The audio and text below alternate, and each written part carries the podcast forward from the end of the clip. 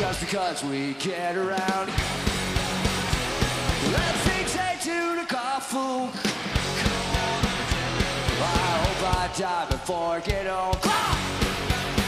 My generation. Bienvenidos a My Generation. un podcast hecho por y para millennials. Hola, ¿qué tal? Buenas tardes, buenas noches. Arre. Eh, hola, Rodri, ¿todo bien? ¿Cómo andas, Wayne? ¿Todo tranquilo? Sí. ¿Vos Bien. qué hiciste en este tiempo que no nos juntamos? Nada, no mucho, la verdad. Tratando de no morir de COVID. Same.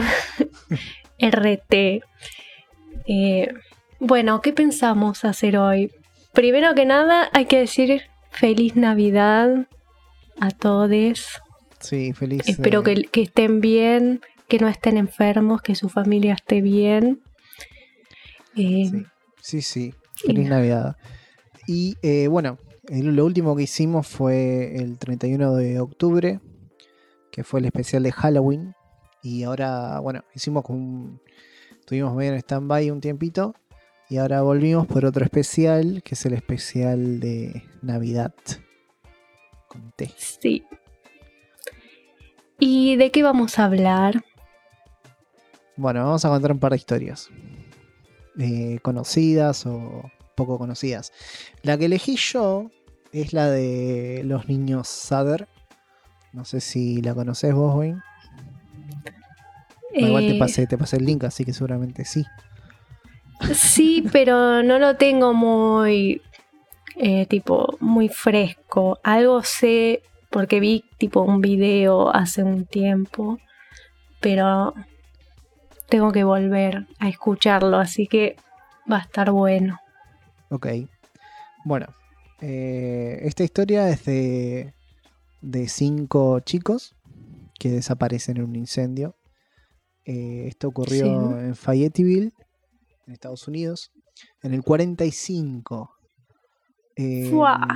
sí, sí, sí. Bueno, los padres de estos niños era, eran George y Jenny. Eh, y nada, la historia cuenta de que la señora Sader, o sea, Jenny, eh, recibe una llamada pasada la medianoche, muy rara la llamada. Y aparte me imagino que en el 45 no debe ser tan, no, no habrá sido tan común que te llamen a la medianoche. Rari. Eh, nada, la señora Sader levanta el teléfono y escucha una voz femenina riéndose. Y de fondo un sonido como de fiesta, así que supongo que había música y murmullos de gente. Qué raro. Eh, rarísimo. Eh, Turbio. sí. Bueno, Jenny se iba, se estaba yendo a acostar. eh, los niños le habían pedido como acostarse un poquito más temprano, ya que allá en Estados Unidos como que se acostumbra a, eh, a, a recibir los regalos cuando te despertás, digamos, al otro día, a los 25. Claro, re yankee. Sí, sí. Así que los pibitos se habían ido a acostar, teóricamente. Ella ve como un poco de luz en el living, pero dice, bueno, no sé, ya fue, se habrá levantado uno para ir al baño. Eh, va y se acuesta, eh, y al toque de, de cerrar los ojos intentando dormir, escucha un ruido en el techo. Eh, y automáticamente empieza a sentir olor a humo. Eh, No. Sí, despierta a, a George, que estaba, bueno, el marido que está acostado al lado, y le dice que se está quemando la casa. Salen, van para el lado de la, de la habitación de los, de los niños, o por lo menos de alguno de ellos, porque son varios pibitos. Son nueve los, niños Sader. Un montón. Sí, sí. Eh, nada, les gritan a la habitación, como no escuchan respuesta, dan por sentado de que ya habían escapado, o sea, se habían dado cuenta de- del humo y todo eso. Eh, así que nada. Salen afuera y había solamente cuatro de los, de los chicos ahí, No. ahí afuera. Así que dicen, bueno, ¿qué carajo está Ay, qué pasando? desesperación. Sí. Eh, Bueno, básicamente eso, se termina de quemar la casa. Los bomberos tardan 8 horas en llegar. No sé por qué. Supongo que por una cuestión también de lejanía. En un pueblito ahí medio perdido en Estados Unidos.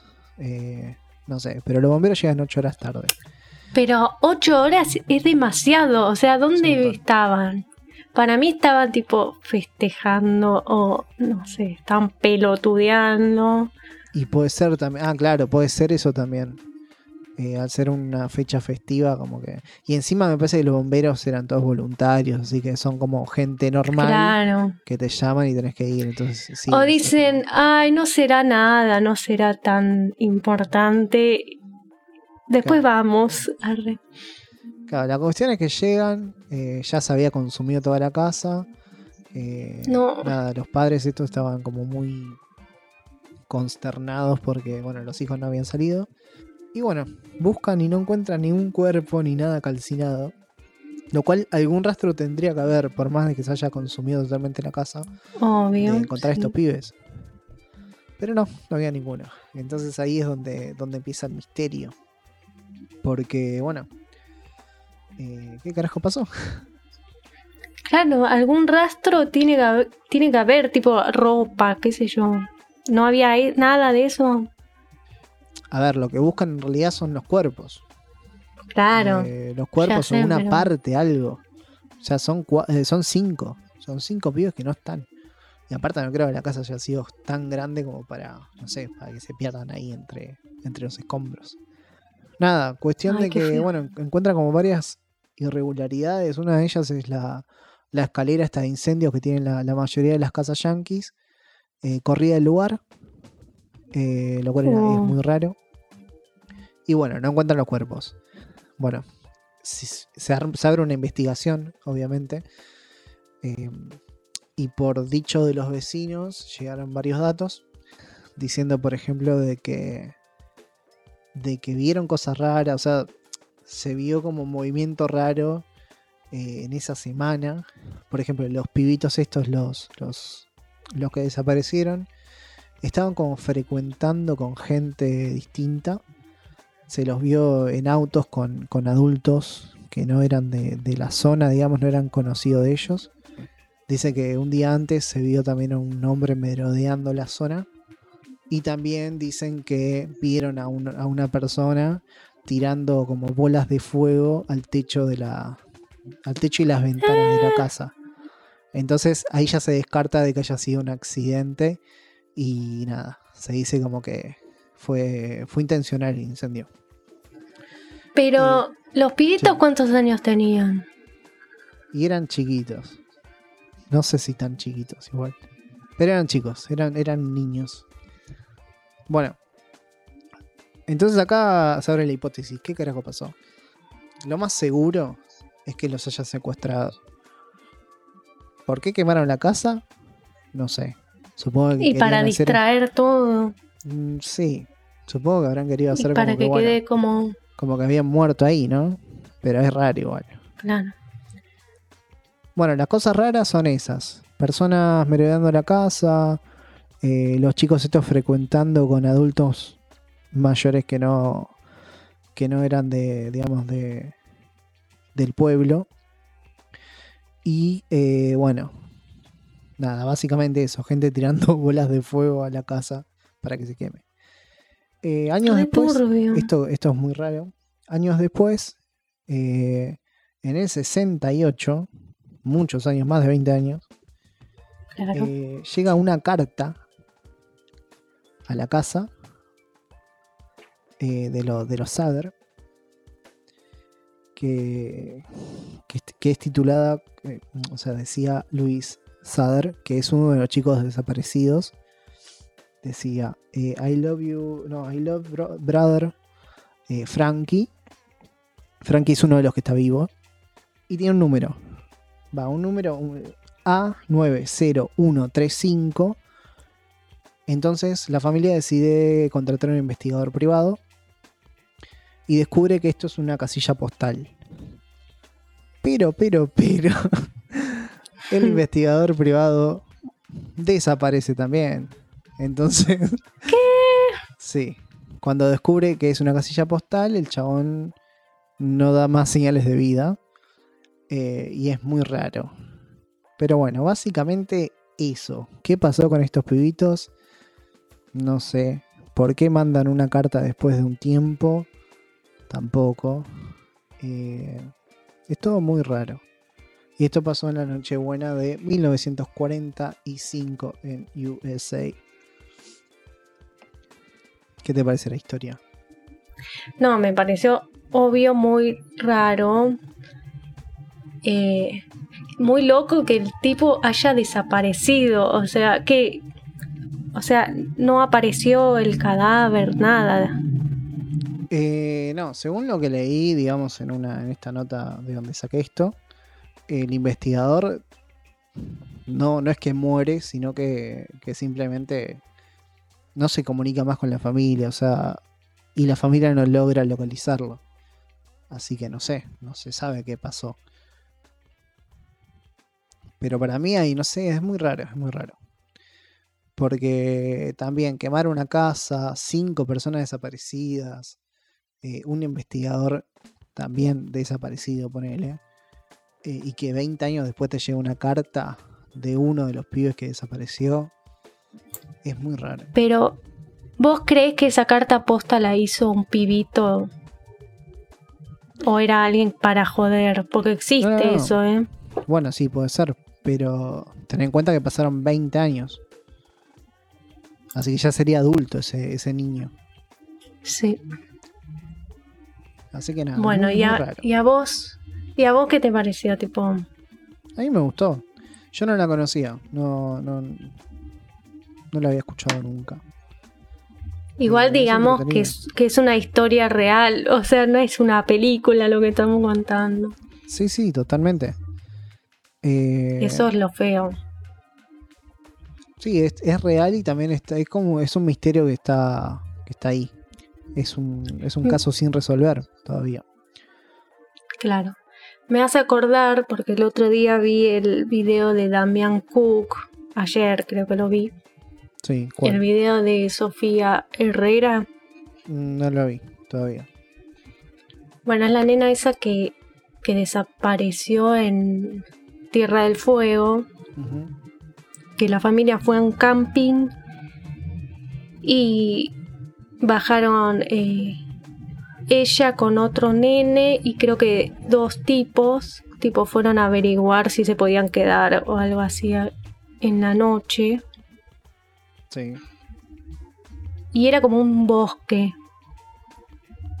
Y la piba desapareció así de la nada. No la volvieron a ver. Y todavía la siguen buscando. Eso fue tipo 2000, 2004 o algo así. Que desapareció. sí, bueno. O 2000 algo. Bueno, no me loco. acuerdo. Bueno, igual también hay que tener en cuenta que las autoridades de acá son una mierda.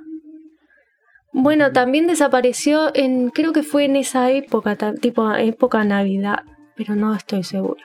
Por ejemplo, el Y caso, la cosa es que ¿te acordás del caso que no.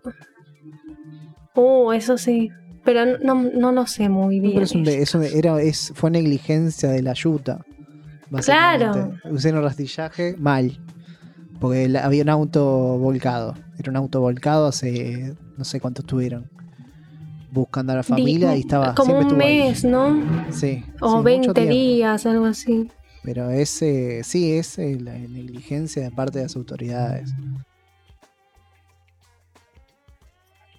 Bueno, yo voy a hablar de un caso también real que pasó en Covina, que es en Estados Unidos. Y eh, fue el 24 de diciembre del 2008. Bueno, primero voy a contar eh, quién era el tipo, que se llama Bruce Jeffrey Pardo. Pardo. eh, Pardo, que nació en el Valle de San Fernando. Eh, estudió en John H. Francis Polytechnic High School en San Valley, no sé, si pronuncio mal, lo siento. Open English. Bueno, estos en estos en Los Ángeles, Los Angeles, no mentira. Los Ángeles, en LA. Eh, y después estudió en California State University, Ok. en Nor- Northridge. Bueno, no sé pronunciar. Eh, trabajó en el laboratorio de, escucha esto, eh, propulsión a chorro. Ok. No, no entiendo bien qué hacía el chabón con los chorros, pero es. eh, y bueno, nada, el tipo. eh, bueno, trabajaba ahí y tenía una familia. Se, se casó con una mujer que se llama Silvia. Eh, se casó en el 2004. Y bueno, antes de, de esto que voy a contar, eh, una semana antes se divorciaron. Habían firmado el divorcio. Y dicen que se divorciaron porque Silvia se enteró que tuvo un hijo con otra mujer, Claro, él tuvo un hijo. con una sí. Y bueno, y hay una historia eh, que dicen que su hijo tuvo un accidente eh, a los tres meses. Como que la ex mujer se lo dejó a cargo eh, y sufrió un accidente y terminó muy grave. El hijo O sea, con tres que- meses. Sí, sí, tuvo un golpe y quedó mal, pobre pibito. Claro. Y bueno, todo, a todo esto Silvia se enteró mucho, eh, o sea, cuatro años después de haberlo conocido. Y nada, por eso se divorciaron. Y, y también el tipo estaba como deprimido porque lo echaron del laboratorio donde trabajaba. Claro. Entonces se quedó sin laburo, sin la esposa. Claro. Y lo echaron de ese lugar. Eh, falsificaba eh, horas extras, como que decía que hizo horas que no, que en- entonces le estaban pagando cosas que él no había hecho. Claro. O sea, era un chanta ese tipo. Y bueno, lo, lo echaron y ahí estaba como deprimido, empezó a, tomar mucho alcohol. Eh, bueno, llegó el 24 de diciembre del 2008 y al tipo se le ocurrió, porque la mina tenía problemas económicos, ¿no? Y Silvia lo que decía es que le pedía plata por el divorcio, porque hay que dividir bienes. claro. Y él estaba muy mal, tipo en la quiebra. Y le dijo, bueno, no, no tengo nada para darte, y no sé qué. Y la mina seguía, y los abogados, todo eso, seguían como investigando y buscando que le dé algo. Entonces el tipo se recalentó, fue a la casa de, de la madre de, de Silvia, o sea, de la, de la ex suegra, la suegra. eh, y estaban todos festejando. eh, eran las 23.30, o sea, ya, ya estaba. eh, ya estaba por ser Navidad. Claro. El tipo, el tipo golpea la puerta y estaba con, con un paquete que tenía adentro un lanzallamas casero Mm. y tenía cuatro pistolas.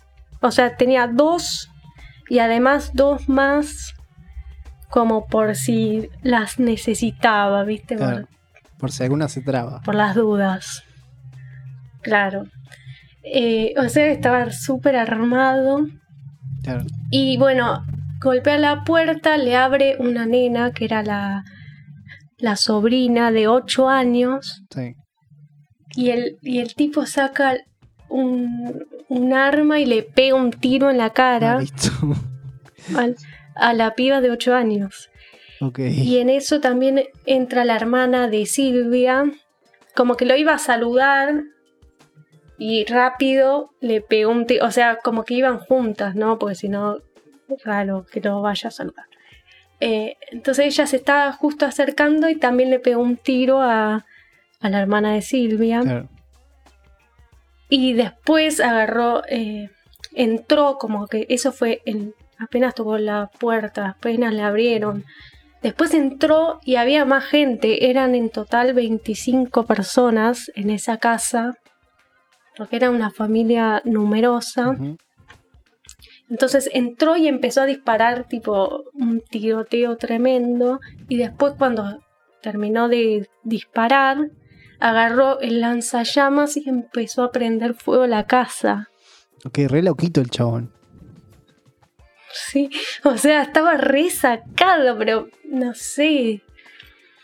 Sí. Eh, y bueno, después de todo eso, eh, hirió, bueno, a mucha gente. Después voy a, al final voy a decir la cantidad de heridos y de muertos. Eh, bueno, el tipo salió de ahí, o sea, la casa se, se estaba prendiendo fuego. Se fue, eh, agarró el auto y viajó 50 kilómetros y se fue a la casa de su hermano. Sí. Y el, el hermano no estaba en la casa. Entonces se acostó en el sillón y se pegó un tiro. Ok. Me, Y después me parece raro que el hermano. 50 kilómetros lo haya podido hacer tranquilamente. Sí, sí. Bueno, eh, bueno, se pegó un tiro y después el hermano lo encontró ahí. Bueno, murieron nueve personas por los disparos. Otras tres resultaron heridas, que fueron la niña de 8 años, Sí. una chica de 16. Ah, ¿no murió la del tiro en la cara?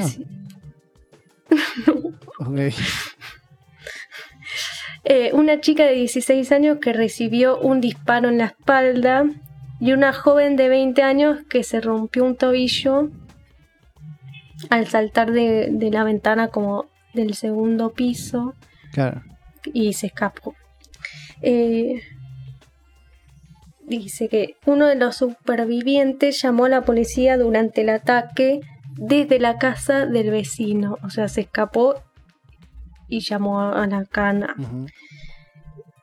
Eh, y bueno, el fuego al toque se, se expandió, no sé cómo se Claro, dice. sí, son todas las cosas de madera Por- encima de Estados Unidos. Así que sí. No, no, porque encima eran todas decoraciones, viste, por Navidad, Claro. las guirnaldas, todo que no sé qué, todo eso es inflamable. Sí. Y al toque se prendió fuego toda la casa.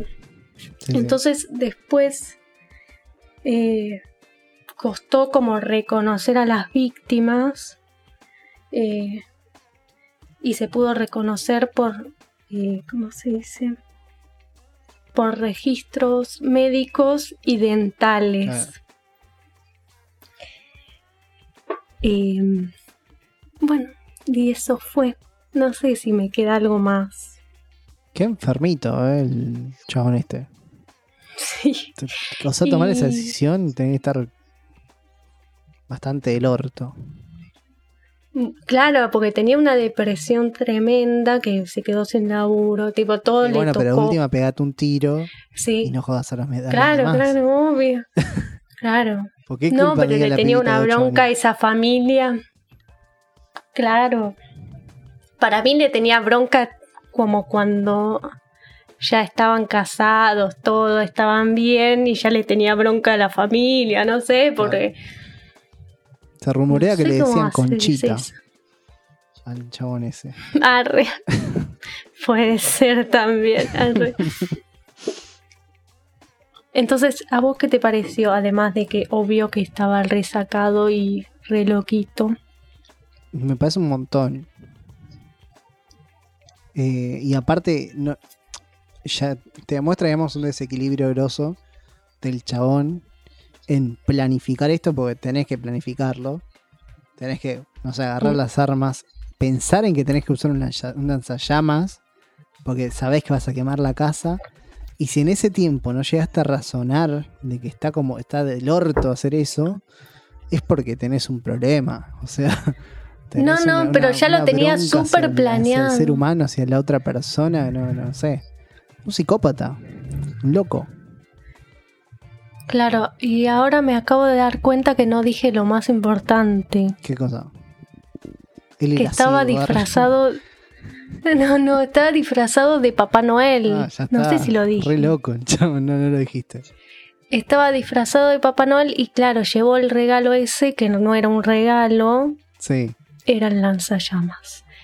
Y bueno, después de, de prender fuego la casa, él, como usó el lanzallamas ese que lo fabricó él, sí. que también es importante, eh, se le prendió como fuego el traje y se le impregnó en toda la piel.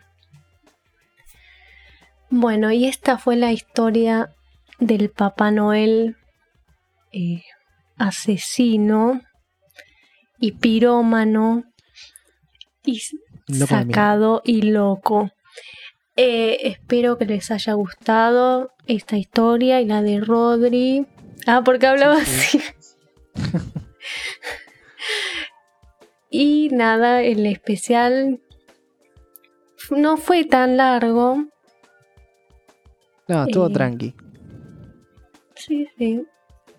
Igual bueno. mejor, siento que la gente un poco capaz se aburre de, de historias muy largas, Depende. pero, pero están interesantes. Eso sí es así. Sí, sí. Así que bueno, este fue el, el especial con temática navideña, digamos. Eh, Muy linda. Sí, sí, todo muy bello. Eh, esperamos que les haya gustado. Y bueno, vemos que, que saldrá la próxima, ¿no? Pero bueno, en estos días Sí. tendrán novedades. Y también seguramente contemos la planificación para el año que viene. Para el 2021. Sí, sí. Que va a ser igual de verga que este, seguramente. Pero bueno. Qué, yo. lindo lo que decís. bueno, esperamos que, que disfruten Navidad y Año Nuevo, Que se cuiden. Navidad. Claro. Que, que se cuiden con el tema COVID, con el tema pirotecnia, pirotecnia. por el tema disparos al aire. Sí, alcohol y, tema- mane- y manejar, por ejemplo. Hay mucha gente imbécil que hace eso. Así que nada. Sean, sean personas responsables, por favor. O sea, cuídense y además cuiden a los demás. Porque lo de conducir también es perjudicar al resto. Y nada, eh, que tengan feliz Navidad y feliz Año Nuevo. Sí, sí. Chao. Chao, nos vemos. Chao, chao.